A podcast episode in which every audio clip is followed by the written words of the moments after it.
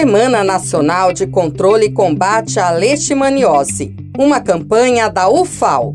Eu sou Camila Braga Dornelas, professora associada da UFAL e lotada no Instituto de Ciências Farmacêuticas e estou aqui hoje para falar um pouquinho sobre o controle da leishmaniose, que poderia seguir duas vertentes. Uma, pelo controle de vetores e reservatórios, mas devido aos grandes desafios de programa de intervenção, particularmente em países em desenvolvimento, onde a prevalência é alta, esta opção é dificultada. 2. Por meio do uso de quimioterápicos. Na minha opinião, isso justifica muito a classificação da leishmaniose como doença negligenciada.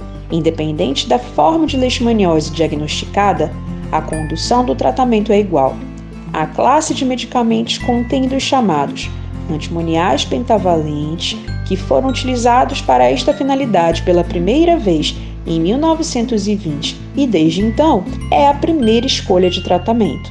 Não houve grandes mudanças desde então, porque são super eficazes. Eles até têm eficácia sim, mas uma série de problemas acompanham o seu uso. E aí eu posso citar tratamento longo e por via injetável e seus efeitos colaterais, que muitas vezes, inclusive, requerem internação dos pacientes para acompanhamento de certos parâmetros.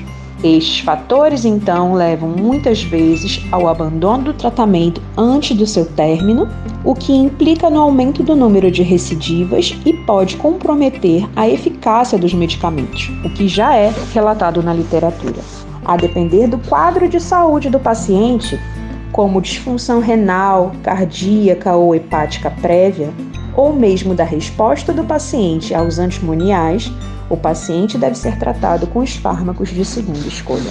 Esse panorama deixa bem clara a importância da pesquisa por alternativas terapêuticas que possam contribuir com o melhoramento da qualidade de vida do paciente acometido pela leishmaniose e então sua adesão ao tratamento. Semana Nacional de Controle e Combate à Leishmaniose. Uma campanha da UFAL